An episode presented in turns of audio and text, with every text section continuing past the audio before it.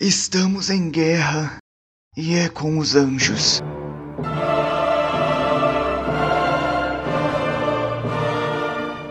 O homem de fé conhecido como Padre Inácio é raptado por uma seita religiosa secreta que cultua a São Dimas, o ladrão. Ao seu resgate vão Professor Monte Carlo, eu, Munir e Samantha até uma igreja localizada em São José dos Campos. Já sem o antebraço e sem alguns dentes, finalmente conseguimos tirá-lo daquele local só para presenciarmos um cenário apocalíptico e uma legião matando humanos sem dó ou piedade.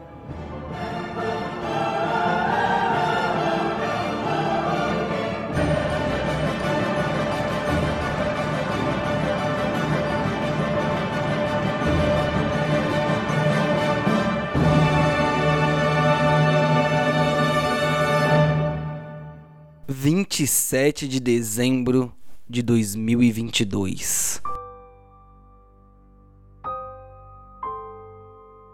São José dos Campos havia se tornado uma exposição do genocídio.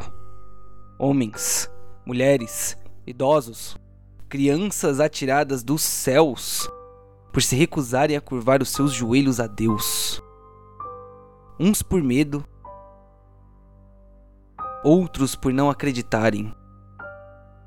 Há aqueles que se curvaram, mas não convenceram.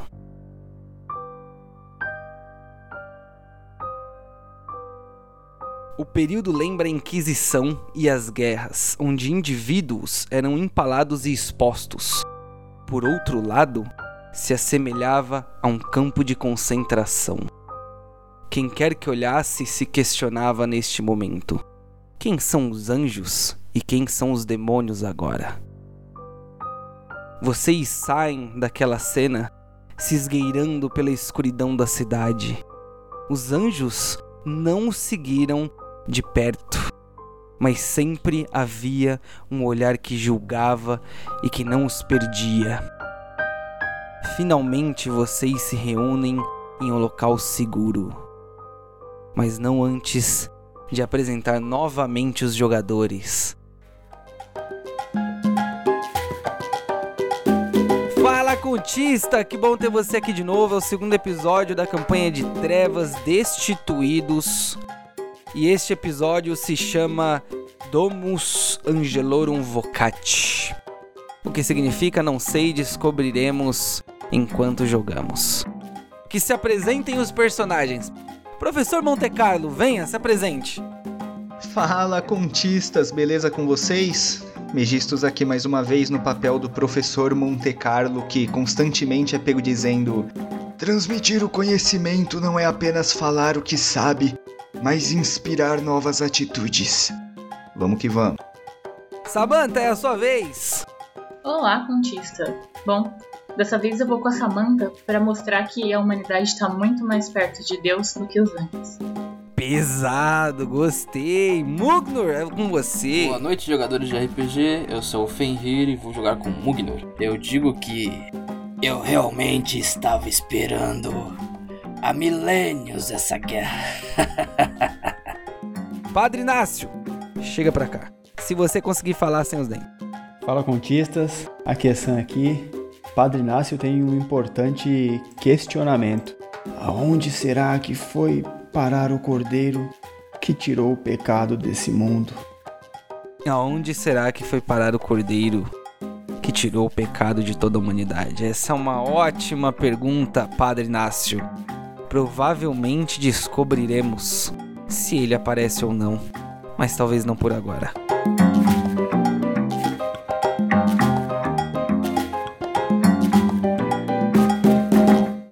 Equipe, vocês estão outra vez reunidos. Vamos pular a parte em que vocês fogem com o rabo entre as pernas do exército de anjos que atacou a muitas crianças, adolescentes, adultos, idosos, mulheres, grávidas ou não. Eles definitivamente pareciam impiedosos. E vocês não estavam em sua melhor forma, vocês não estão em sua melhor forma para enfrentá-los de frente agora. vocês encontram ainda o carro intacto e o utilizam para retornar para um ambiente seguro. Mugnor, devo prever que o ambiente seguro é a tua casa? Sim, é minha casa. Então todos estão na sua casa. Você pode descrever como ela é, mas é no alto de um prédio. E do alto do prédio, enquanto todos vocês se cuidam e conversam, Mugnor misteriosamente olha pela janela para toda aquela destruição.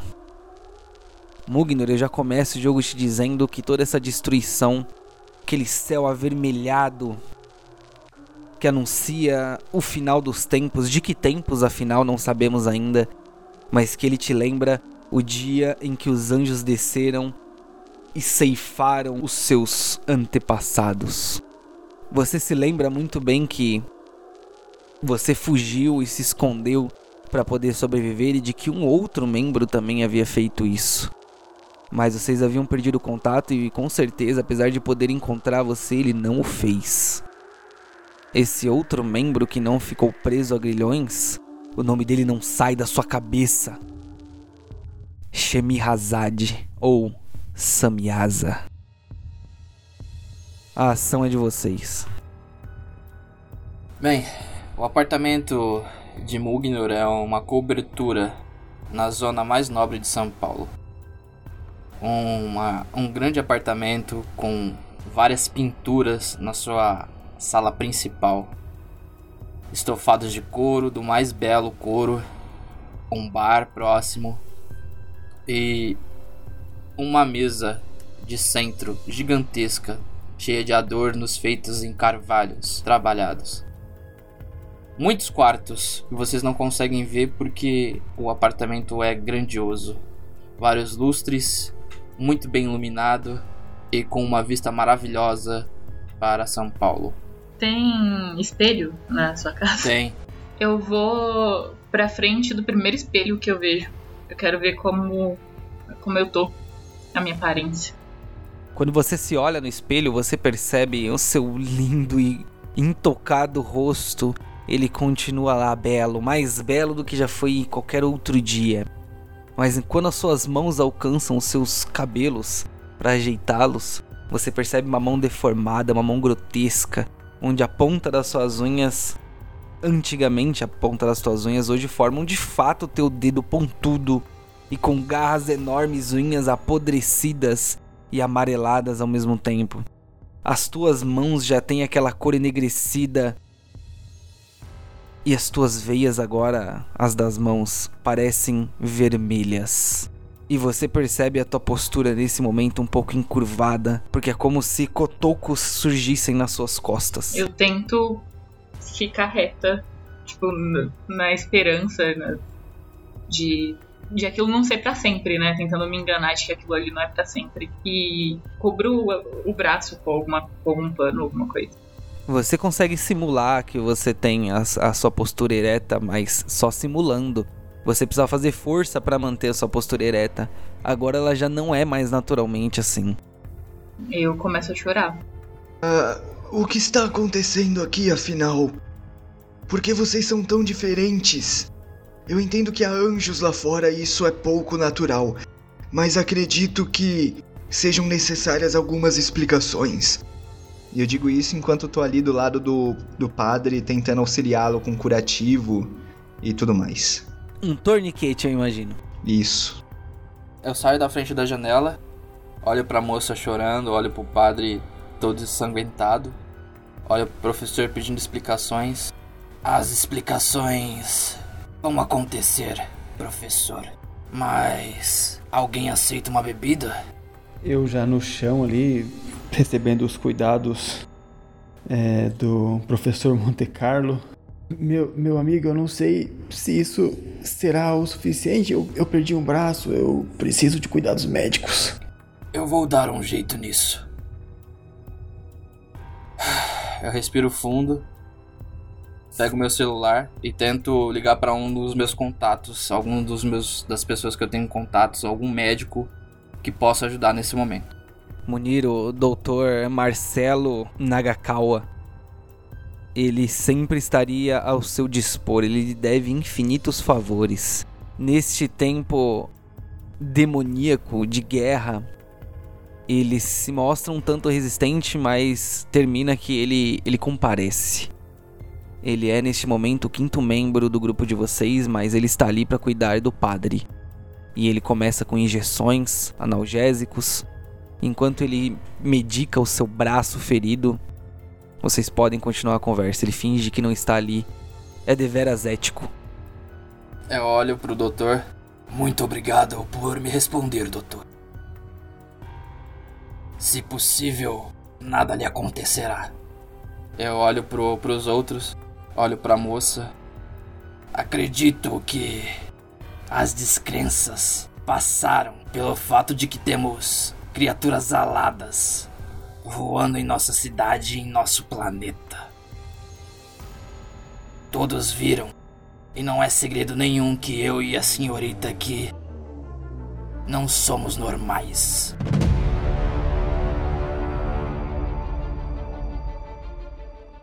Normal é um conceito complicado, né? Para dois humanos, a normalidade é uma coisa comum, senhorita. Como incomum você é. Eu interrompo. Entendo, entendo. É, e qual é a essa anormalidade a que nos referimos? O que vocês são, afinal?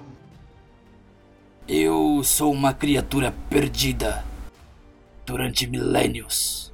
Não sei se vocês já escutaram as histórias bíblicas de anjos caídos que tiveram filhos. Eu sou fruto de um desses demônios. Entendem? Mas a história diz que os Nephilins, se é a isso que você se refere, estão todos aprisionados a grilhões. É mentira? Não, não é mentira. Em meio à desgraça naquela época, à condenação injusta, muitos foram presos a grilhões e condenados à infinidade a ser presos pela infinidade. Eu consegui, consegui me esconder naquela época. Até hoje. E não só eu. Aqui isso. Vai, vai lançar, padre. É, eu ia perguntar como é que eu tô. Tipo, o cara já me deu uma parte de analgésico ali, eu tô. Como eu estou, narrador, depois desse analgésico? Delirando. Acho que o delírio, inclusive, já até passou. Agora você tá de fato sentindo um tanto um sonolento, mas nada que te impeça, porque a adrenalina do momento não, não permite que você. Seu instinto de sobrevivência uhum. não permitiria que você só dormisse ali naquele uhum. momento. Você já passou bastante tempo desacordado, apesar de que isso não é descanso. Uhum. Beleza. Assim que ele termina de explicar, eu aqueço, não duvidando da palavra dele, e me viro para Samantha para ver qual que é a parte da explicação dela. Bom, eu não cheguei onde eu cheguei sozinha. Precisei de uma ajuda para conseguir todo o dinheiro e fama que tem. Se é que vocês me entendem. É, de fato, vale lembrar que a Samantha é uma personalidade, né? Assim, vocês assistiam na TV até dias anteriores a este. E o Mugnor é um desses magnatas que vocês já devem ter visto no jornal, alguma coisa do tipo. Apesar de ele tentar manter. É, se manter anônimo, ele é extremamente podre de rico. Ridiculamente podre de rico. A pergunta é especificamente, não tipo, eu te conheço, e sim, e aí, que porra é essa? Por que, que você tá curvada, tem uns bagulho saindo da sua coluna, né? Por que, que você tem uma garra no lugar da mão? É, então, eu insinuei o que era, mas você quer que eu seja mais clara? Não sei, é sugestivo. Pra ser mais clara. É sugestivo o suficiente, ou narrador? É, vai de vocês, você acha que, que foi, ué? Se não, cutuca. Vamos provoca. lá então. Ah, deixa eu ver se eu entendi, senhorita. Você está sugerindo. Que eu vendi a minha alma. Eu vendi a alma pro diabo. E aparentemente isso não lhe concedeu só riquezas, estou certo? Sim, é. aparentemente tenho poderes que nem eu sabia que tinha. Mas a um certo custo. E aí eu olho a minha mão.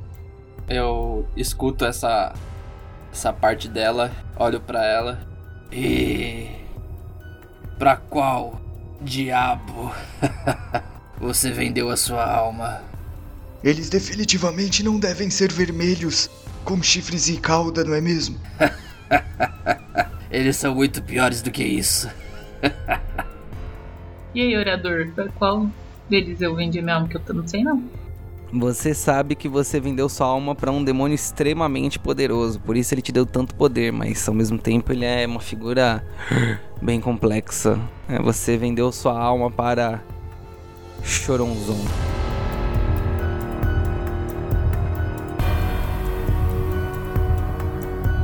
Bom, eu não sei muito sobre ele, mas seu nome é Choronzon.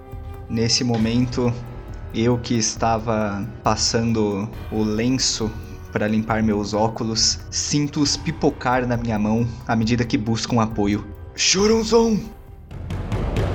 Vo você disse Choronzon! O demônio do abismo! É. É? acho que não deve ter dois dele. E você fala disso casualmente? Senhorita Samantha, você. Aí eu começo a conjecturar aqui. Meu Deus, que loucura é essa? Padre Inácio, Choronzon também não é um nome é, que você desconhece. Você já estudou sobre os demônios. Você de fato, você conhece Choronzon? Conheço. De fato eu conheço Choronzon. Sente que deve interagir? Eu sinto que eu devo observar, porque eu tô conjecturando algumas coisas aqui para poder tentar fazer algum, algum tipo de, de síntese. Eu olho para eles de novo, tomo um gole do whisky, aceno meu charuto. E vocês? Sabem por que foram convocados? Eu olho para os dois humanos meio sonolento, eu digo: não, não. De fato, não. Há tantos outros, há tantos outros melhores do que eu. É um, é um fardo que eu não sei se, se posso carregar, apesar de acreditar, ter estudado e entender a palavra do Cristo. Mugnor, você sente neste cara, no Padre Inácio, uma uma coisa que você não, não sente há muitos e muitas eras. Ele parece perdido nesse momento e ele não é definitivamente um padre convencional e você já viu muitos, já falou com muitos, já aconselhou grandes papas ao longo da sua vida mas definitivamente este é um padre diferente. A grande questão é que nenhum dos, dos que você viu que antecederam a ele tinham uma aura tão humilde quanto a dele, quanto a do Padre Inácio. E alguma coisa nessa humildade te lembra fé.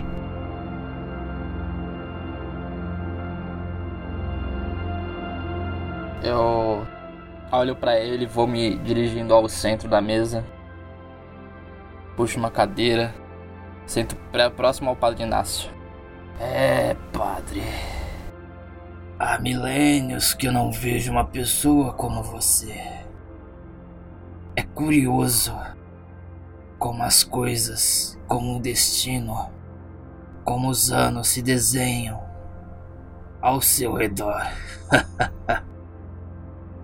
é inspirador. Nada está perdido ainda, padre. Esse fardo é pesado, é doloroso, tira partes do seu corpo. Mas olhando para o senhor agora, tenho certeza de que pode carregá-lo. Isso tudo me lembra o demônio da Regan falando com o padre no filme do Exorcista Assombroso.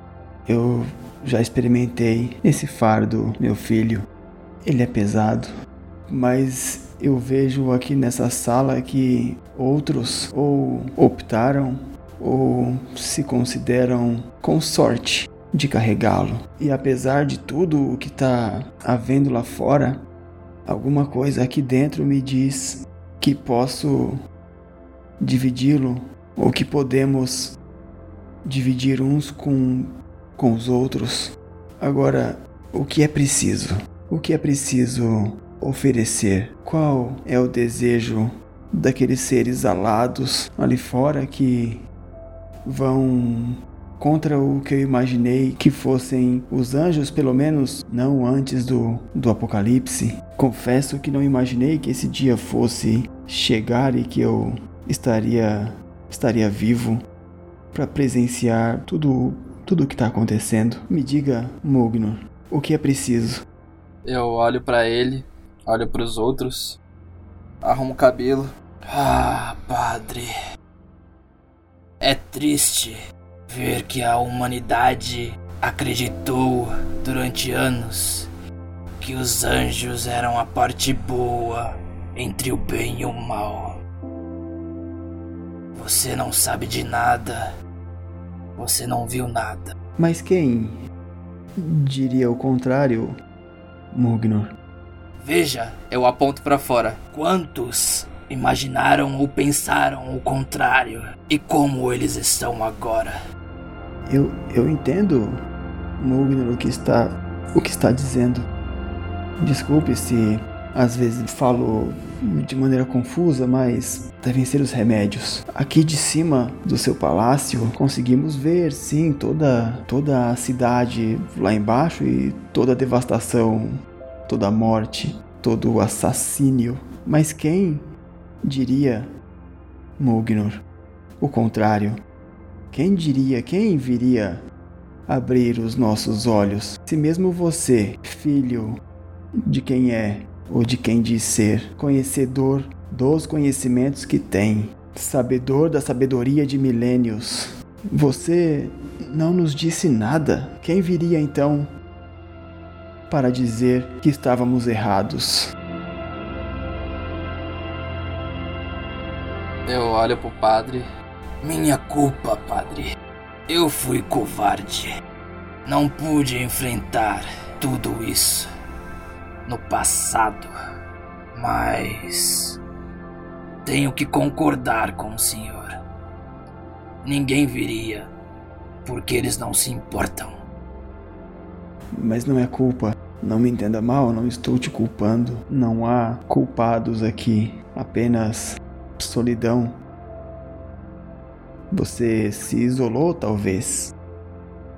Na hora que ele fala isso, eu dou uns passos para trás, percebendo que eu tava me aproximando deles. E digo mais, você dá passos para trás quando ele fala de solidão. Seu corpo te desvia daquela conversa porque ele sabia o que estava acontecendo ali. E você se vira para a janela, o seu momento de reflexão. Por um instante você pensa, ele não sabe nada sobre solidão. O que é a solidão de 60 anos? Para a solidão de mais de 4 mil anos. Em tempo de você chegar perto de uma das janelas e perceber que é claro que os anjos voam em volta do prédio e eles pairam por um instante, procuram os seus olhos com aquela feição séria e totalmente rígida, voam para distante enquanto há um aparente revezamento que os mantém em vigilância. Mas é quando seus olhos se perdem lá embaixo, Mugnor, que você vê a cena que mais te coloca de volta na realidade possível.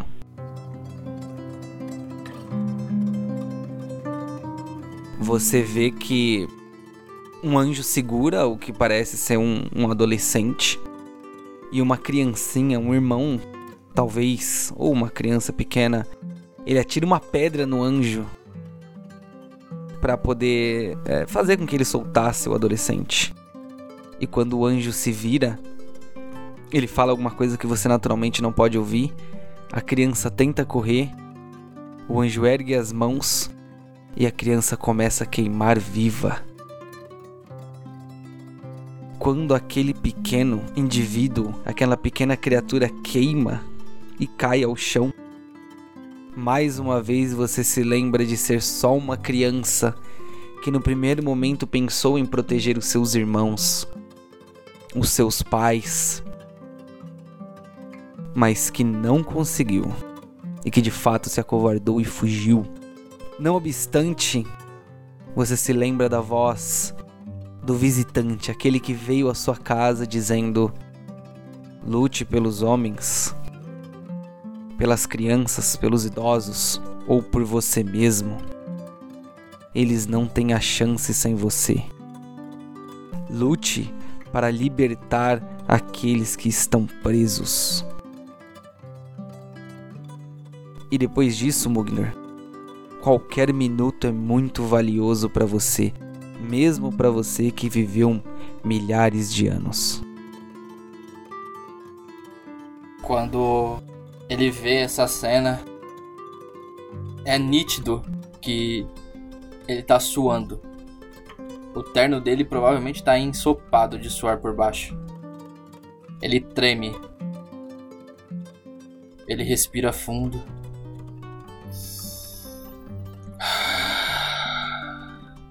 olha para os outros. Vocês receberam um chamado de alguém ou de alguma coisa para acabar com isso, para dar um ponto final a essa guerra. Eu recebi esse chamado. A criança se foi e hoje eu vou lutar por vocês e pelos meus irmãos. Vocês sabem o que tem que fazer? Foi-lhes dito alguma coisa? Peraí, uma pergunta antes. É, as marcas é, são todas iguais à minha? São todas iguais à sua. Tem que ver se todos eles estão mostrando uhum, as marcas. Tá. Então, é, vocês estão mostrando vossas marcas? Eu tô. Eu não fiz questão Uhum. de responder, não. Também tô. Eu mostro também, sem problemas. Uhum, tá, então eu, eu abaixo um pouco a gola e mostro. Foi-me dito que eu precisaria encontrar aqueles que carregavam a mesma marca que eu. Eu exibo, assim, a marca no pescoço. A mim foi cobrado o preço. Ele me disse que havia chegado a hora. Depois que eu, que eu os encontrasse também. Eu olho pro professor. A figura que apareceu para mim designou-me para esta missão porque aparentemente eu compartilho do mesmo desejo de Odin e Samyasa pelo conhecimento, e isso nos será útil de alguma maneira. É claro que é, professor. A minha missão, como vocês dizem, é encontrar Dudael. Libertar os meus irmãos dos grilhões deles e encontrar Samyasa. Então, me parece que esse deveria ser o nosso objetivo, sim? Encontrar Samyasa? Sim, e Dudael. O senhor, com todo o seu conhecimento, conseguiria nos dar uma direção? Professor Monte Carlo, falando em Samyasa, você tem informações é, sobre sociedades secretas, não tem? Tenho ciência proibida oculto. Ok, faça um teste pra mim. Uh, passei, passei. Show de bola. É, Samyasa é fundador de de uma das primeiras sociedades secretas que existem e que registros dizem que ela existe até hoje. É chamada de Arcanum Arcanorum. É, mas é, é necessariamente a sociedade mais antiga e mais secreta que provavelmente ainda está em voga. Arcano Arcanorum. Recordo-me de ter visto sobre isso em algum lugar. Trata-se de uma uma seita secreta fundada, dizem, pelo próprio Samyasa. O problema é é uma seita secreta. Eu, por sinal, sou só um humano normal. Respondendo a sua pergunta anterior, Munir. Mas tenho bons conhecimentos. E acho que é disso que se trata. De alguma forma me parece que essas informações estão interligadas. Eu só preciso uni-las. Nesse momento eu me levanto e eu estava me mantendo longe de qualquer tipo de bebida até então, mas eu me sirvo de um whisky. Tomo um golinho e fico pensando.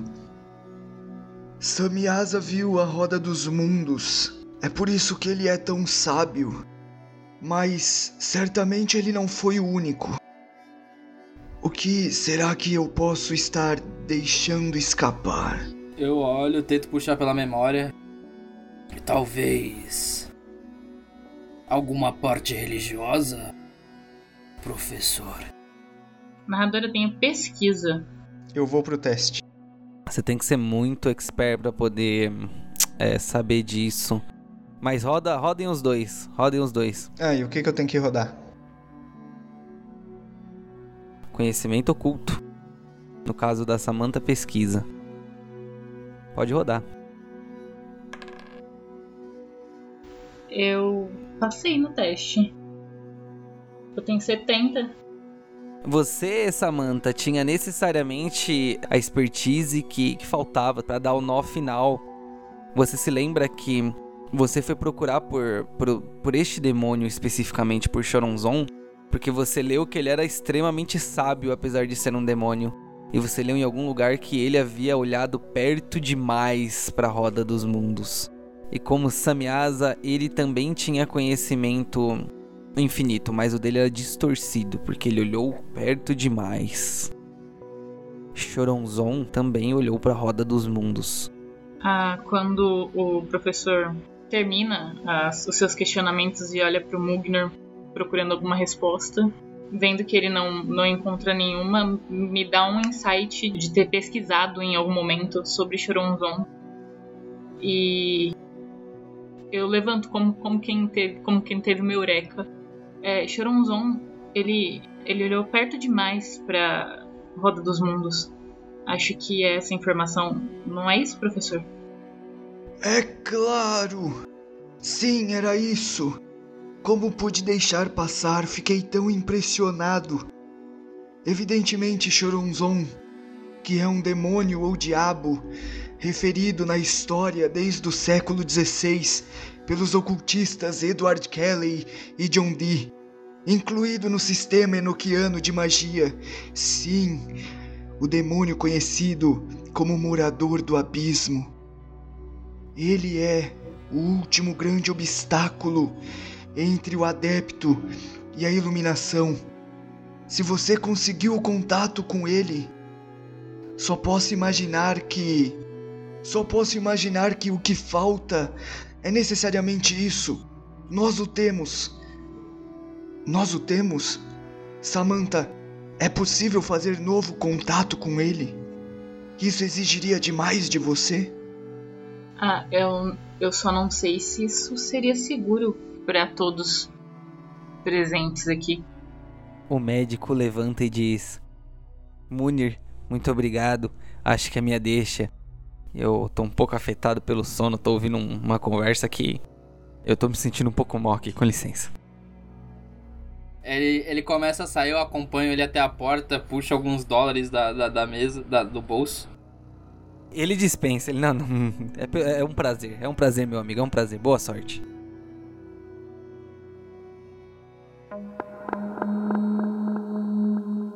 Eu não sei se podemos dizer que estamos seguros de qualquer jeito, Samantha. Os anjos rodeiam esse lugar, esperando talvez que saiamos. Em verdade, eu não sei por que esperam, mas certamente estão lá por nós. O que temos a perder? Está na hora de falar com o papai, Samantha. Como é que eu faço isso, narrador? Ora as bolas. Do mesmo jeito que fez da outra vez. Como foi que eu fiz da outra vez? Eu vou te contar.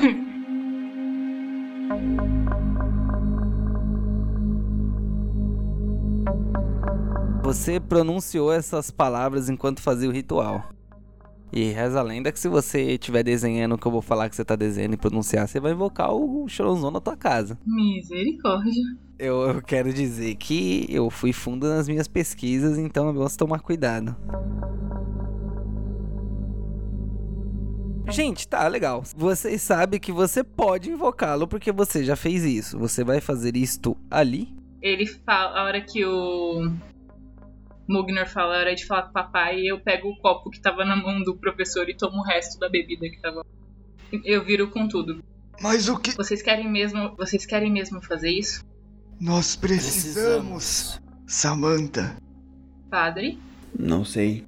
Eu não tenho resposta para para essa pergunta porque parece que estamos sendo levados, conduzidos e segundo uma criatura que me visitou esse esse era o caminho. Se estamos juntos é para unirmos aquilo a que temos acesso.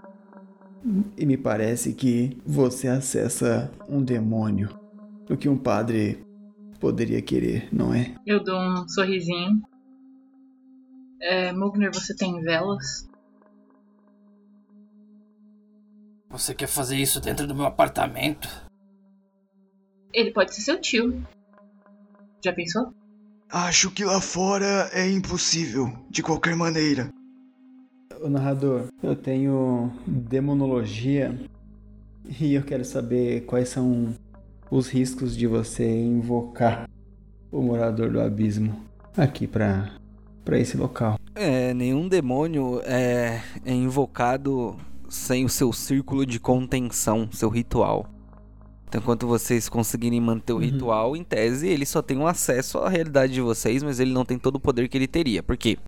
Se ele tivesse, ele certamente seria muito poderoso, poderoso o suficiente para subjugar uma boa quantidade de anjos. Ou seja, ele é absurdamente poderoso e vocês estariam fadados à morte dolorosa, lenta e mais dolorosa ainda. Então eu digo, tomemos os devidos cuidados, por favor. E aí, Mugner? Vamos chamar o titio? Eu olho pra ele, pra eles. Tem um lugar apropriado pra isso. Eu dou uma, uma caminhada pra parte de cima do, do, do apartamento. E um quarto grande pra caramba, mas só que sem nenhum tipo de móvel, cheio de velas e livro. É, é, chamamos esse lugar de quartinho do ritual que você tava guardando pra Exatamente. específico, tô ligado.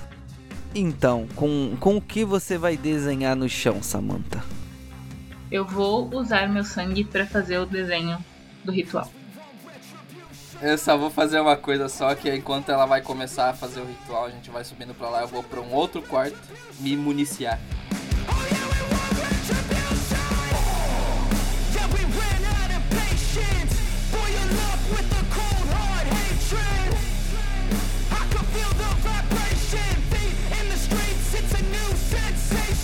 E então você começa.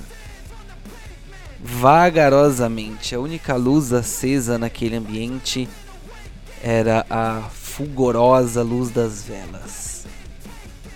Você começa então três triângulos equidistantes, onde as pontas estão direcionadas para o centro, o centro do seu ritual, onde Choronzon começará a aparecer.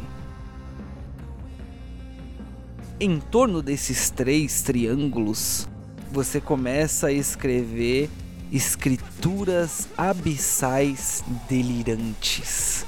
Aquilo não fazia sentido se não estivesse tão claro na sua mente o dia em que você invocou o Choronzon. E enfim, enquanto você começa a escrever o número 333 em torno dessa escritura abissal, você enfim pronuncia as palavras que invocam Choronzon. Sasas, Sasas, Nazatanada, Sasas, Sasas, Sasas, Nazatanada, Sasas, Sasas, Sasas, Nazatanada, Sasas, Sasas, Sasas, Nazatanada, Sasas, Sasas, Zazas. Nazatanata.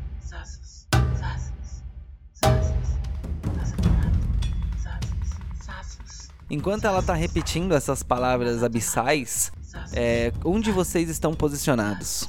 Eu fico com o meu caderninho do lado dela, redesenhando tudo que ela faz para pesquisas posteriores. Padre, É, eu tô na outra ponta da sala. Eu me mantenho ali ajoelhado. E, e eu faço, obviamente, em volta de mim um, um círculo também de, de proteção. professor Monte Carlo. É, isso tudo é de fato fascinante. Maravilhoso. Funciona. Eu. Eu tô na parte de cima do, desse, desse corredor onde dá acesso a esses quartos. Só que olhando pros vitrais. Esperando que os anjos vão entrar ali a qualquer momento. Padre, você tem uma sensação muito forte. Ela vem do fundo do teu âmago de que quando as coisas fugirem do controle, porque a sua fé diz que ela vai, que você precisa na escuridão que se formará ser o farol de esperança. É quase como se isso viesse pronto na tua cabeça. Você sabe que por muitas vezes o seu papel não foi o de protagonismo, mas você orava pelas pessoas. E não que Deus fizesse aquilo que a sua oração pedia, mas você queria o bem daquelas pessoas. Você sabe que você seria necessário ali e naquele momento você olhava com o medo necessário. E havia uma pessoa que eh, não tinha medo, mas curiosidade. Este era o professor Monte Carlo. Ele não tinha medo. Na frente de vocês três, por algum motivo desconhecido, um barulho se faz. Um barulho quase um estampido seco. Simples. Zazas. Nazatanata. Zazas. Zazas. Zazas. Nazatanata. Zazas. Zazas. Zazas. Nazatanata. Zazas.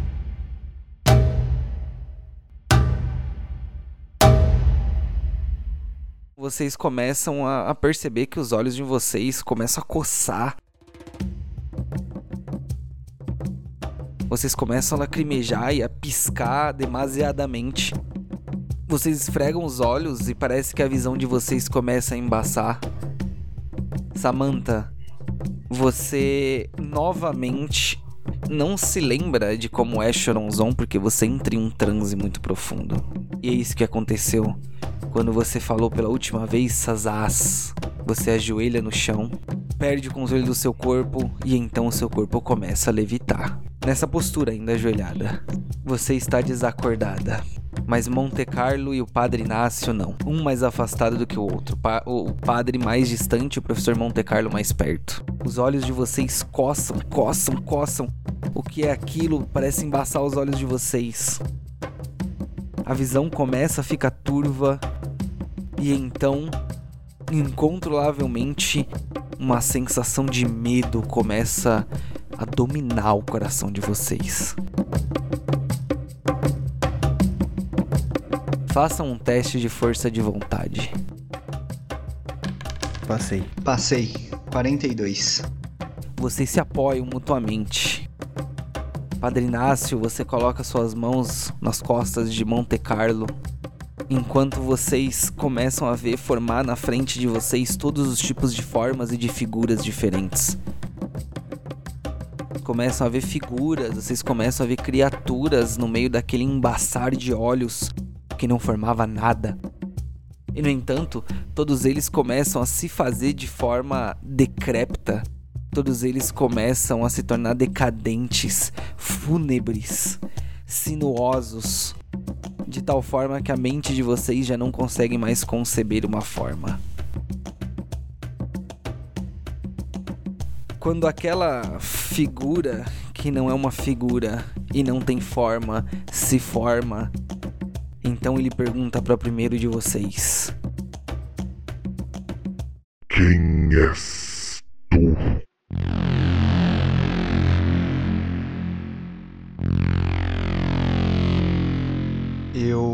Dou um passo à frente e digo: Padre, peço que ore por mim nesse momento. Eu responderei. Eu já estava orando. Muito bem. Eu sou o professor Pedro Monte Carlo. Professor, o que você sabe, Monte Carlo? Sei apenas aquilo que posso aprender. E sei que tu é Choronzon. E o que queres do vazio? Ora, como qualquer estudioso quer entender mais, quero conhecer o vazio a fundo. Estarias preparado para a loucura? Assim descobriremos. Nós três. Efêmero, por mim já não é sabido. Em verdade, saberás que a loucura é tão subjetiva e única que a possibilidade de que alguém suporte esta transição existe. Há de fato quem transite entre ela e a sanidade. Assim, terei também o teu conhecimento. Nada pode saber o que sabe, Choronzon. Me teste, demônio, e assim mudaremos o que é definitivo. E no fim, você me mostrará algo. E o que seria? A localização de Samyasa. Antes, precisarás saber onde está você mesmo.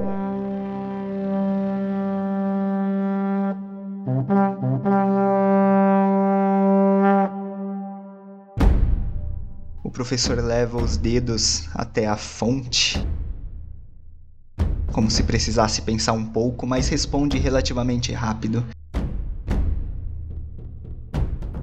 Dependendo da teoria, estou em muitos lugares e ao mesmo tempo em lugar nenhum. Sou efêmero em duração e eterno na existência. Vou longe com a imaginação e duvido que tu me alcançarias. E meus pés estão bem firmes no chão agora. Você não me derrubará. Então farei subir teu chão e todas as suas bases.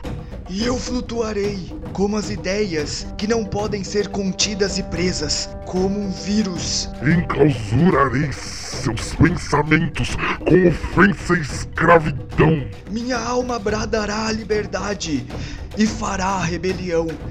Não se pode evitar que a esperança nasça. Então eu a matarei. Morte? Seremos então um com ela, e ainda assim seremos como algo imparável. Vamos, Choronzon, demônio da dispersão. Eu não temo a morte.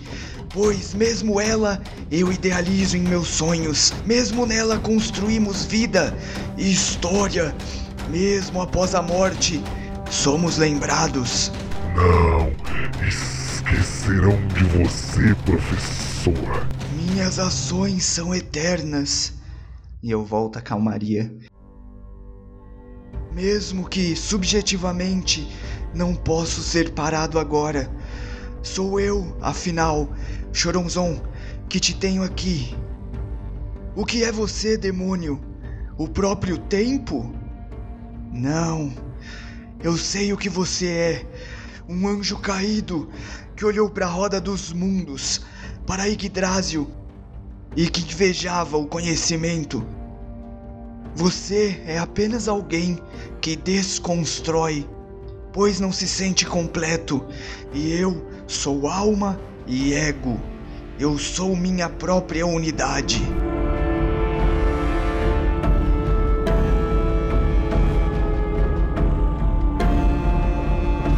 O ambiente em volta de vocês começa a se desfazer e se modificar vagarosamente enquanto ele, enfurecido, diz: Humano fútil, pois sinta o estraçalhar de seu ego. E você sente definitivamente como se ele tivesse tirado o seu chão. Mugnor, os anjos não vêm, não estão vindo. E você sente o andar abaixo de você vibrando e vibrando. Você se direciona para a sala de baixo, para a sala dos rituais. porque você acredita que eles precisam de você. Monte Carlo e Padre Inácio, vocês começam a perceber o cenário se desfazendo em volta de vocês. Como se vocês tivessem caído de fato quando ele tira o chão num abismo infinito. E em determinado momento vocês chegam até o fim desse abismo, vocês atingem o chão daquele cenário completamente obscuro. Só vocês dois estavam lá. Me digam, nas profundezas da loucura que habita a cabeça de vocês, o que compõe este cenário?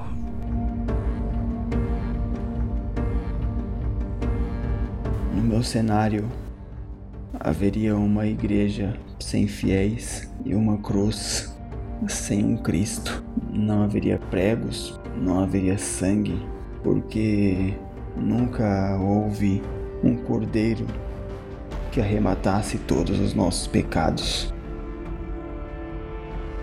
No meu cenário existiria uma igreja destruída. Não restaria pedra sobre pedra. E ainda assim eu procuraria por Deus. Vocês sentem um frio indizível, inenarrável. Este frio faz arrepiar cada um dos pelos do corpo de vocês. Parece que vocês estão no canto mais isolado onde nenhum humano ousou pisar, e ainda assim de frente a uma igreja decrépita.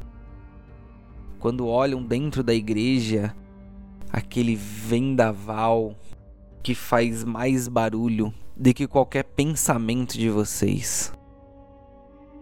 Ao fundo dessa igreja obscura, aparentemente sendo iluminada por uma fraca luz branca, você percebe a cruz do Calvário vazia e ela cai, ficando de ponta cabeça.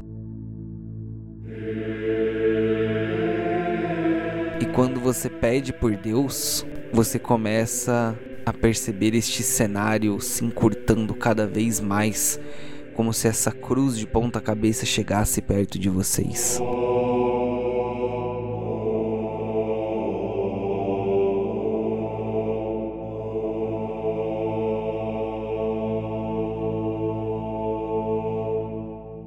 Monte Carlo e a sua loucura. A cruz começa a se aproximar e, como naqueles pesadelos terríveis, a sensação é que é impossível fugir disso. E aí eu começo a fazer várias relações na minha mente, como por exemplo, a estática é a inimiga do conhecimento, a falta de movimento é a inimiga do conhecimento. Me vendo ali incapaz de, de correr, de, de tomar qualquer atitude, eu relaciono isso a estar estagnado.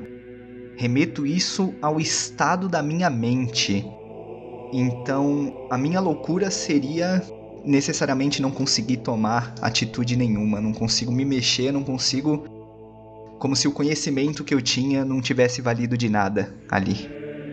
E de fato não vale, professor Monte Carlo.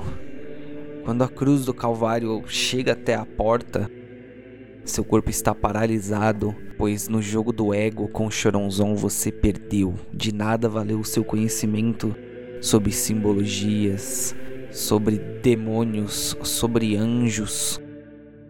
Na hora final, na derradeira, você foi superado pelo demônio da dispersão. Aquela cruz começa a pingar sangue no chão e cada gota de sangue vai crescendo e tomando a forma de um corpo partido ao meio, de um corpo moribundo, já há muito tempo morto, que começa a se arrastar na direção de vocês. Agora, ao olhar para cima, o que vocês veem é uma continuidade do que está acontecendo no mundo do lado de fora. Mas não são os anjos, são os demônios que estão sobrevoando a cabeça de vocês. Padre, um dos anjos com asas gigantescas, asas de morcego, desce e com uma de suas garras agarra o seu braço, o único. Ele começa a te puxar. Eu consigo fazer uma ação nesse meio tempo? You can try. Eu- assim que eu vejo que ele vai ser capturado, então eu vou tentar fazer um esforço, maior esforço de todos até o momento, que é pra tentar segurá-lo. Eu faço um teste ou eu. Dá, dá pra dizer que é razoável? Pode fazer o teste de força. Caramba, eu passei, mano. Sete. Você o segura com tanta força, tanta força, que você não o solta e começa a ser levado junto com ele. Padre Inácio. Eu vejo o professor Monte Carlo segurando o meu braço. Eu olho para aquele demônio e eu me dirijo a ele. De nada adianta me puxares daqui, porque esse abismo sou eu.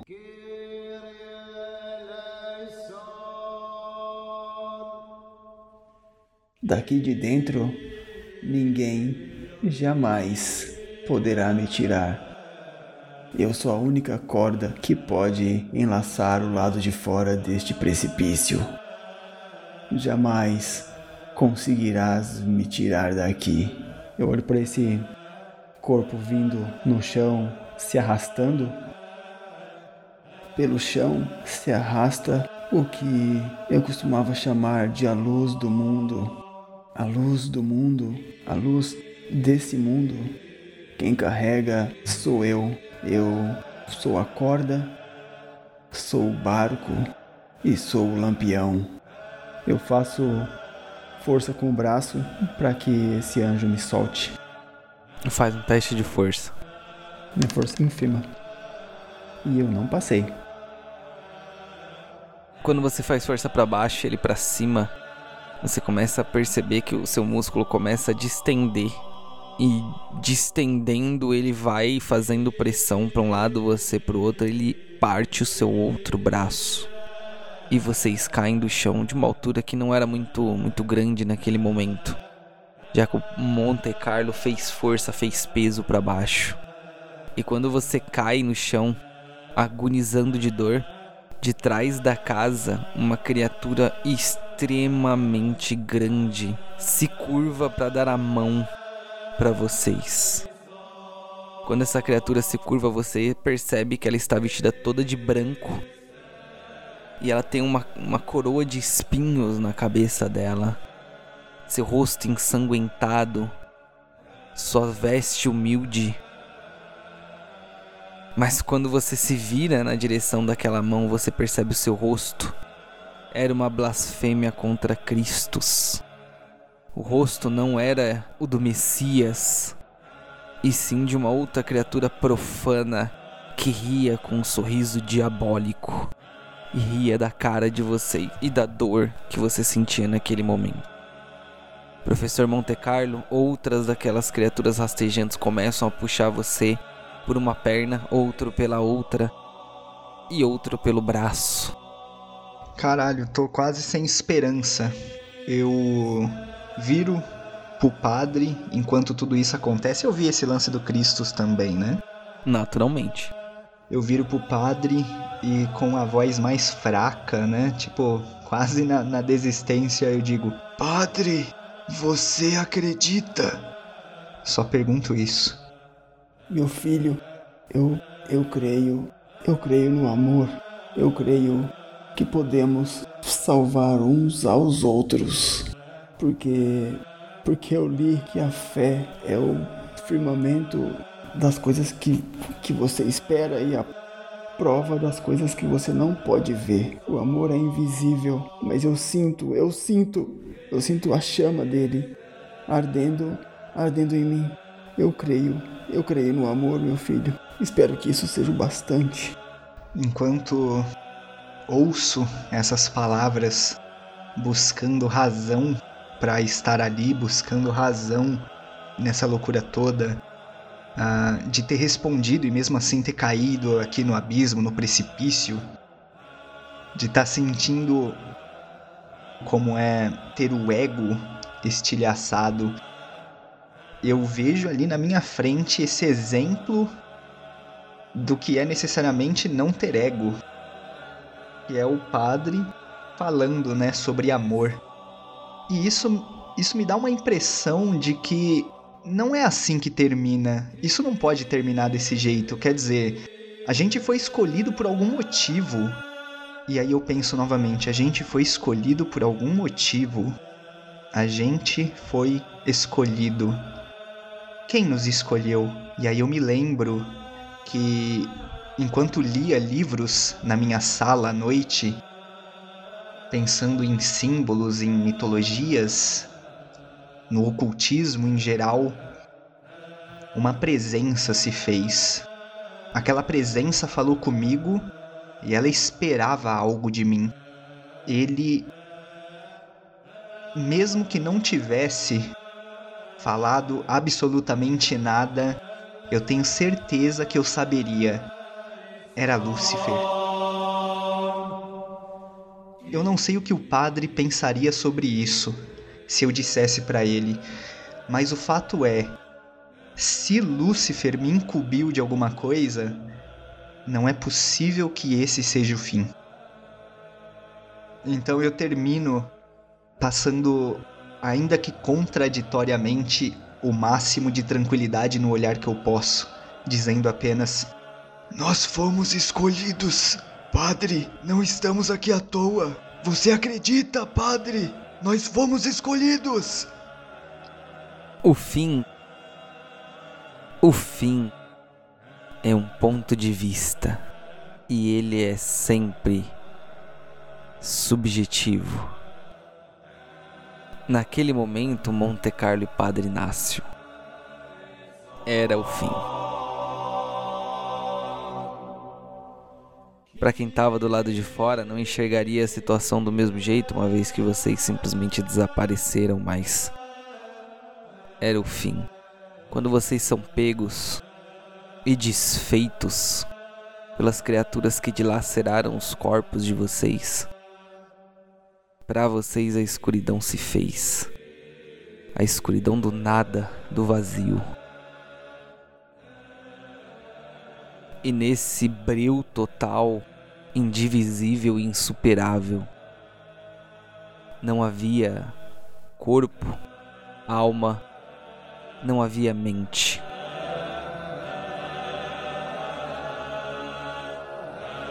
E ainda assim, em meio à escuridão total, feixes de luz surgem quase que em um efeito de luz turva. Feixes de luz que saíam por entre grandes montanhas, que ao apertar os olhos, ou que se parece ser os olhos, se revelam por ser os dedos de alguma criatura colossal.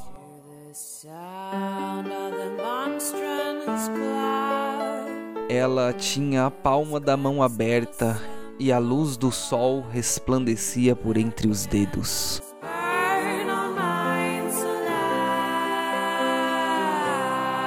Vocês estavam à sombra das mãos de uma gigantesca criatura que, quando vocês olham com mais atenção e insistência para que a luz do sol não queime os olhos de vocês, vocês percebem ser a estrela da manhã. Lúcifer os resguardou em suas mãos. É verdade, professor Monte Carlo. O seu propósito e o do Padre Inácio e o de Mugdor e o de Samantha são maiores. E Choronzon não pode com Lúcifer. Eis que quando Mugdor entra na sala, ele encontra Samantha desacordada, Monte Carlo e Padre Inácio deitados no chão desacordados. Mas não antes de Monte Carlo de fato conseguir o conhecimento de Samiasa e por um instante a sua mente viajar para um lugar muito distante. Quase como se andasse de avião, você vê de cima a Inglaterra, Londres e especificamente Palácio Whitehall. Ao que tudo indica onde Samyasa está escondido. Mugnur é com você e somente com você agora. Você sabia que eles tinham conseguido. O círculo ritual ainda tá feito? Não desfeito, magicamente desfeito. Eu consigo acordá-los? Você sente que sim, eles não estão mortos, eles dormiram porque provavelmente foi muito cansativo. Isso durou segundos, era o tempo de você descer as escadas. Eu vou até o, o professor. Professor. E agito ele. Professor. Ah, eh, oi, Mu- Munir. Aí eu começo a olhar ao redor, tipo, voltei, tô vendo, tô enxergando, tá tudo legal. Tudo normal dentro do possível. Então, num misto de contentamento e alegria e num sobressalto, eu pulo pra segurar o rosto do Munir e dizer: Conseguimos, Munir! Conseguimos, foi incrível! Nós, nossa, eu tenho muita coisa pra dizer, mas devemos ser breves. Acorde Samantha, acorde o padre. Eu sei para onde ir.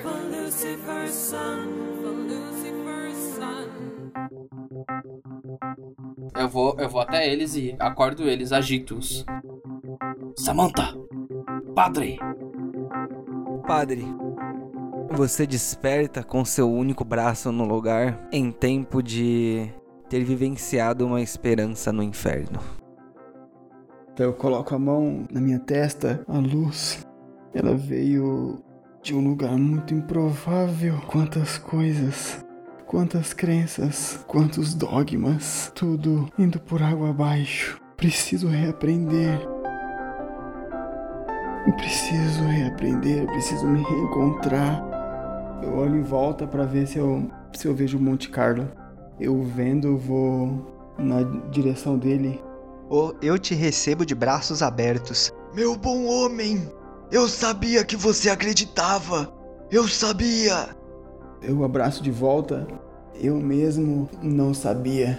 No fim de tudo, você é que foi a minha luz. Agora estamos juntos, seguiremos juntos. Sejamos então um à luz do outro. Eu vou abrindo os olhos e eu me sento antes de, de levantar e olho os outros, como tá a situação em volta. Porque eu, eu não tinha escutado o que o professor tinha dito, nem o que o padre falou. Eu olho pra eles e pergunto: deu certo? Conseguimos, Samantha, vamos bem. Todos conseguimos. Eu sei onde Samyasa está, eu sei. E o padre também sabe. Se sabemos onde ele está, não temos muito tempo. Precisamos ir até ele o mais rápido possível. Então vamos. Munir, providencie então viagens para a Inglaterra. Nós vamos a Londres.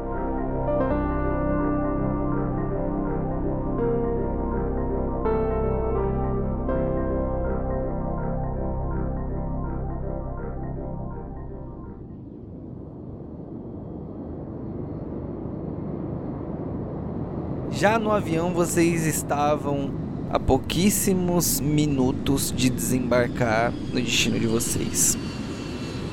Vocês precisavam pegar um, um avião em direção a Londres, porque porque esse era o destino, o primeiro destino antes de ir ao Palácio Whitehall.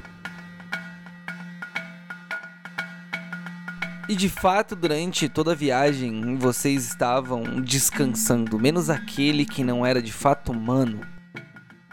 Mugnor, você mal precisava dormir, mas fazia isso vez ou outra. Não é o caso, enquanto todos eles estavam adormecidos porque o corpo humano deles não aguentava mais. Você olhava pela janela, ainda naquele céu avermelhado, tempestuoso. Via vez ou outra anjos voando, mas mais uma vez sem oferecer-lhe risco. Enquanto você olhava, um tanto de bondade se aproxegava de seu coração e te fazia olhar para essas pessoas e pensar que eles devem ter enfrentado coisas muito ruins e ainda assim permanecem aqui.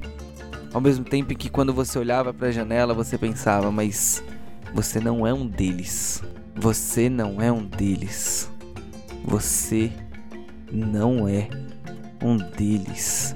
Parecia uma voz que ecoava na sua cabeça, por mais que seu olhar compadecesse da humanidade que há em cada um. Você não é um deles. Um barulho se faz ouvir, um barulho de metal, e uma das portas é simplesmente arremessada para fora. Próximo a ela, uma aeromoça é atirada para fora do avião quando um anjo entra. Finalmente.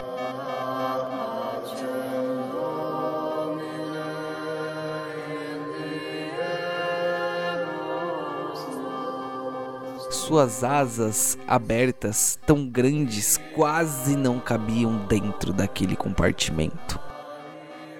Todos vocês acordam com o barulho do alarme do jatinho.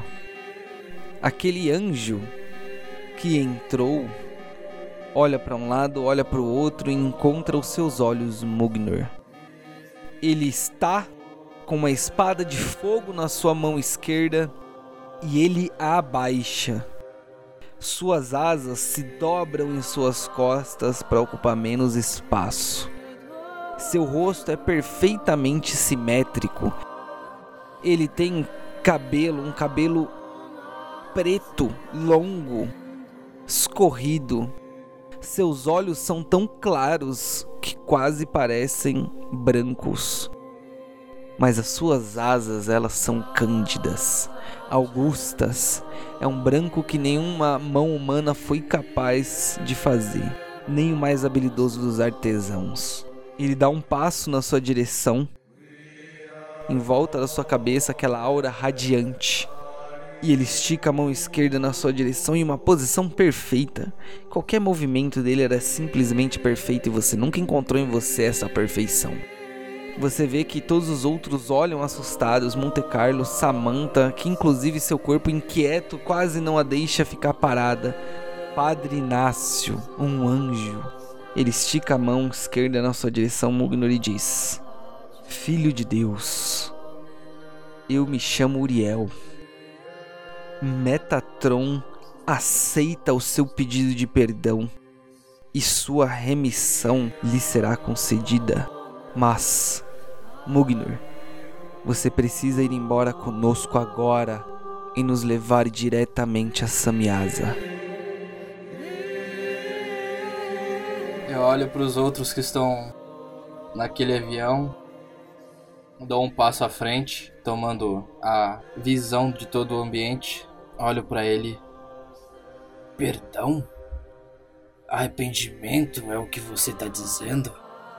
Estava me perguntando quando um de vocês entraria no meu apartamento ou passaria na minha frente no meio da rua.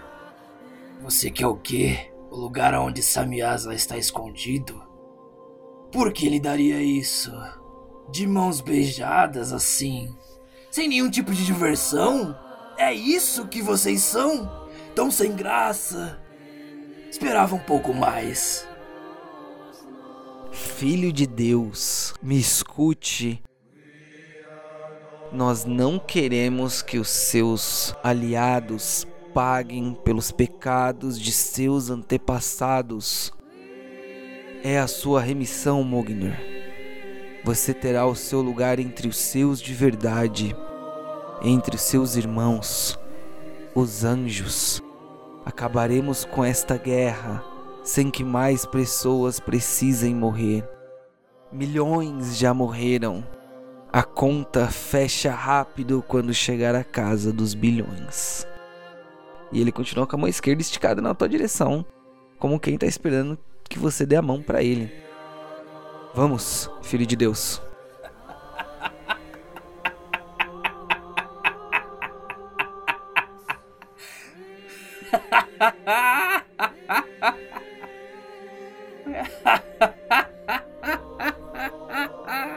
Irmãos de verdade? Você vem com essa pra cima de mim. É deplorável tal atitude. Vocês tentaram me matar diversas vezes. Tentaram me afogar no dilúvio. Mataram os meus irmãos e prenderam eles em grilhões. Vocês são os meus irmãos? piada! Já chega! Não é mais hora de conversar! É o que você quer? É isso que você quer? Que eu me ajoelhe na sua frente? Não vai acontecer! Eles não vão sofrer por isso! A única coisa que vai acontecer aqui neste momento é eu arrancar as suas asas, uma de cada vez, e ver o sangue escorrendo pelo seu corpo, e vingar cada um de meus irmãos que estão sofrendo há séculos. Vocês me privaram de tudo, de tudo, e me vem com perdão? Já chega! E eu vou andando na direção dele, mano, imponentão. Quando você diz que vai arrancar as asas dele, ele começa a trazer a mão esquerda de volta. E aí ele abaixa a mão e saca a espada de fogo quando você vai pra cima. Ele diz: Você acabou de condenar os seus de novo, Mugnor. Você não aprende. E ele foi pra cima de você. Vamos lá. Pode rodar aí o seu ataque. Ok. Bora. Eu vou primeiro tentar pegar a espada dele e enfiar nele, tá? Roda seu ataque, força. 31. Passei.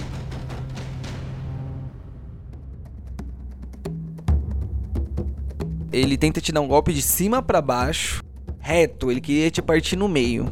O que que você faz? Eu saio pela lateral e mudo. É claro que eu não vou pegar a espada dele. Eu dou uma cotovelada na altura do, do rosto dele, passando entre a guarda da espada. Melhor do que o que você esperava. Você dá uma cotovelada bem na garganta dele. Ele é uma criatura perfeita, mas o corpo dele também sente. Então ele dá dois passos pra trás, colocando a mão na garganta, segurando a espada ainda. Ele tenta te dar um golpe desesperado. Pode jogar pra se esquivar ou pra se defender. Passo. Então, vai lá, como é que você se esquivou? Ele vem desesperadão.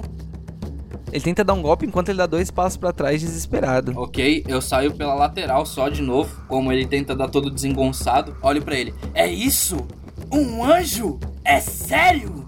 Do lado dele. Só esquivou. Eu só esquivei, esperando que ele dê um próximo ataque. Ele fica parado por um instante, recuperando fôlego, segura a espada dele com a mão esquerda de novo e tenta dar no meio, na altura né, do seu peito, da esquerda pra direita um golpe. Beleza. Eu vou agora tentar segurar a mão dele numa medida de Vai lá, força. vai Beleza? lá.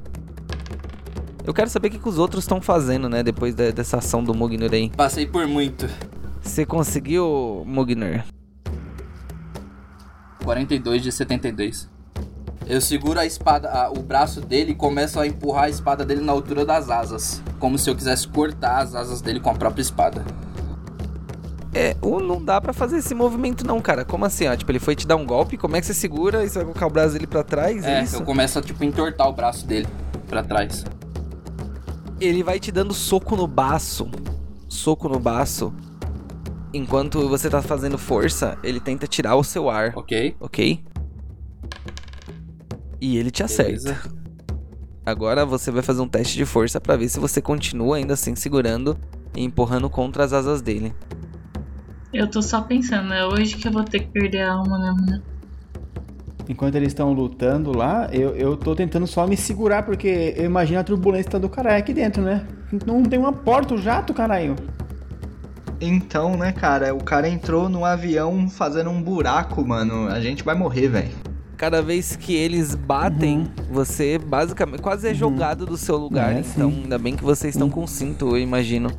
Tamo que nem o Cid na Era do Gelo. Ele abriu a porta, mano. Eu já, eu já tô com a máscara na cara, assim, ó. Aquela máscara. Tá ligado? 16 de 75. Você passou no teste de força, então a espada começa a queimar a- a- as costas dele, arrancando uma das asas. E ele lá. Isso é por um dos meus. No momento seguinte, vocês escutam mais uma vez o barulho do metal sendo é, afetado. Vocês percebem que pés chegam na parte de cima e vocês começam a ver aquele vermelho no metal de que alguma coisa tá queimando. E a espada entra e começa a abrir o avião, o jato. Mais dois anjos aparecem. Os anjos eles começaram a forçar e abrir. Dois anjos entram. Agora o jato não consegue mais voar, ele começa a perder altura. Ô, narrador. Ai, como é que eu faço pra derrubar eles? Você quer? Eu quero, né? A que custo? A das lágrimas, aparentemente. Quer muito ou quer pouco? Quer muito ou quer pouco? Exatamente. Só um pouquinho ou quer muito mesmo? Ai. Eu quero muito. Então você começa a perceber que do seu tornozelo pra baixo, seus lindos pezinhos já não existem mais. No lugar disso, patas de bode começam a aparecer. Caramba. E mais do que isso, finalmente os brotos das suas costas começam a dar vazão para espinhos, e espinhos e espinhos. Agora você é muito forte. É muito forte. Como era da outra vez. Pode participar da luta. Eu, eu posso chorar um pouquinho antes. Eu sou muito forte. E eu tô lá. Ah, que isso? Ah! Sou forte e triste. Esse é o meu. A minha condição. Tá. Como é que tá os anjos? Eles já entraram já? Não. Tô abrindo um buraco na parte de cima. Vou chutar o que tá lá dentro então. E já tá casa arrancada. Uriel? É. Você vai chutá-lo na altura do quê? Do baço ele não tá. É, é, eu tava de frente ou de costas pra ele? Onde você quiser, vai lá. Vou chutar na barriga. Pra fora. do- pelo mesmo buraco que ele entrou. É. Roda força. Eu tenho quanto de força agora? Dobra, dobra a sua força. Era 40, vi com 80, né? 81. Eu vou dizer que você, por conta de um, né? é, você, você conseguiu, mas vai ter um custo, ok? Você Aham. aceita? Aceito. Então na hora que você chuta, o Uriel ele solta a espada de fogo, desacordado, sem uma asa, e ele começa a cair sem reação. É, basicamente, Mugnor, é como se você tivesse soltado na hora que você viu ela dar uma, um chute frontal nele com tanta força que ela saiu. Em contrapartida, um anjo cai bem atrás de você. O que ele faz? Ele coloca uma mão na tua nuca, põe uma mão na- no que seria a tua coxa, ele te levanta no alto, coloca um joelho na frente, e em um golpe ele deixa você cair, quebrando a tua coluna. Legal. Eita porra! O anjo faz isso com a Samantha enquanto você enquanto você fica de frente a outro anjo que já vem na fúria pra poder te golpear. Esse ele vem com essa espada de fogo, mas ele parece muito mais determinado e mais forte. Talvez o Uriel não achasse que você ia fazer o que você fez. Ele tenta te golpear de cima pra baixo do mesmo jeito. A espada do Uriel tá ali? Não. Droga. Não tenta me golpear de cima pra baixo? Isso. Eu tento sair do alcance da espada dando um pulo pra trás. Aham. E assim que eu piso pra trás e, e saio do, do alcance da espada, eu volto numa joelhada no. no. no queixo dele. Roda. Bom demais. Passei. Você consegue, de fato, todos os outros. Vocês, de fato, começou a perder altura. O que, que vocês vão fazer? Será que eu tenho conhecimento pra pilotar o. e tentar um pouso. uma aterrissagem de. como é que chama? De emergência? Cara, o avião tá condenado. O jato tá condenado. É só pra não cair de bico, né? Ou não tem como? Tipo, não. Ele ainda não começou a cair de bico porque ele não foi partido no meio, mas ele tá perdendo altura. Ele vai começar de um lado pro outro. E depois ele vai começar a cair de bico, mas não aconteceu. O que, que você faz? Começou a entrar mais anjos. Você viu dois. Um deles a Samantha golpeou, colocando pra fora. Um deles atingiu ela muito fortemente. O Mugnur tá contra outro. E tá entrando mais três anjos. Seguinte, olhando pela janela, A mais próxima que tiver, eu consigo ter uma ideia geograficamente de onde a gente tá? Sobrevoando que lugar a gente tá? Não, cara, com tudo isso acontecendo, certamente não. É água, lá embaixo. Água? Quem disse água? Vocês estavam há poucos minutos. A gente não sobrevoa o oceano? Vocês não estão mais no oceano. Ah, entendeu. O que eu posso fazer é isso, guys. Eu posso tentar equalizar ali um pouco o, o avião, ou nem isso, né? Eu acho que eu pulo dessa porra. Então, Age, você vai fazer o quê? Eu tenho, eu consigo ver uma rota que me faça passar em segurança até o lugar onde tem o, o piloto. Não, eles estão brigando bem no meio do, do jato. Eu vou pular. No primeiro buraco possível você pula. Sem paraquedas nem nada. Padre, imediatamente um dos três anjos que entra e que acabou de partir de fato a nave, agora sim ela vai cair toda desengonçada. Ele olha pra você e aí ele diz: Padre Inácio, dou-lhe a chance. Eu não quero ter de tirar a sua vida. Saia. Caralho, eu vou. Eu, é, eu acabei de ver o, o Monte Carlo pulando de um, avi- de um avião, sem paraquedas. Eu penso, saia pra onde? É, eu, vou, eu vou olhando, olhando em volta. Mugnor, Samantha. Cara, você só vê porrada. Eles não vão te ouvir. Ai, caralho. Ah, eu, eu junto as mãos. Ah, me ampare. Me ampare. Me ampare em suas mãos.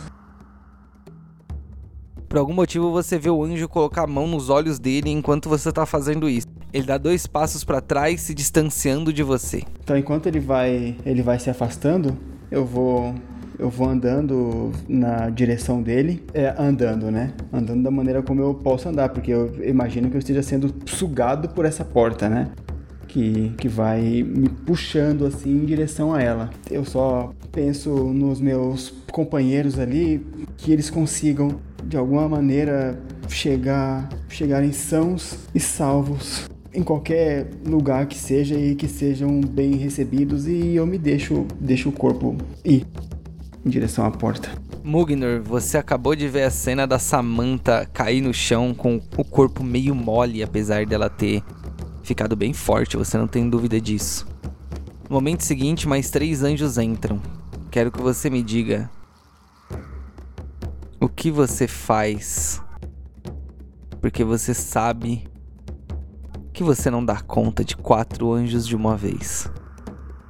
Eu olho pros anjos, provavelmente um engalfinhado comigo, olho para o corpo da Samantha. Um tapa no orgulho dele, porque ele queria muito bater muito em todos esses anjos, mas ele sabe que ele vai ter que fugir de novo. E isso deixa ele muito mais em fúria. Numa atitude meio que desesperadora, ele empurra o anjo que tá engalfinhado com ele e ele tenta alcançar a Samantha e se joga pra fora do avião Com um custo, ok? com custo. uma espada de fogo entra pela sua barriga e sai pelas suas costas. É com ela no seu corpo que você sai e cai do avião.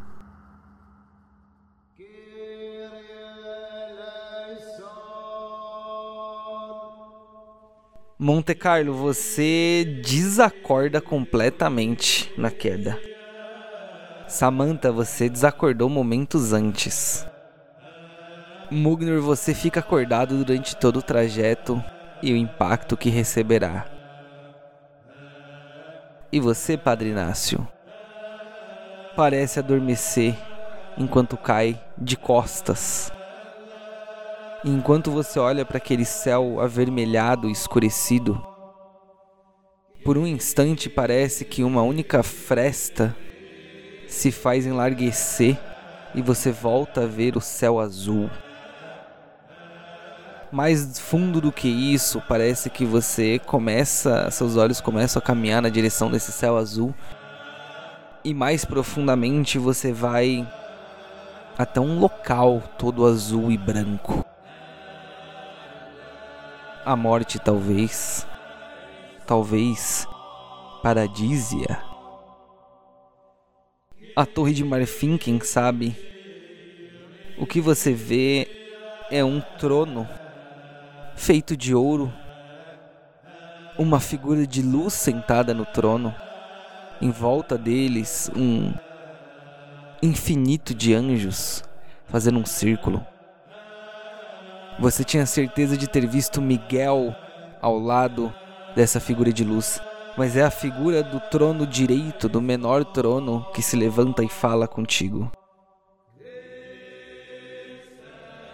Este era Cristos. E ele diz para você: Filho de Deus, suas preces são escutadas e acolhidas. O Pai não te abandonou pelo caminho, mas já te mostrou como caminhar. Usa tuas pernas e teus braços e espalha as bênçãos da verdade para os perdidos e desviados.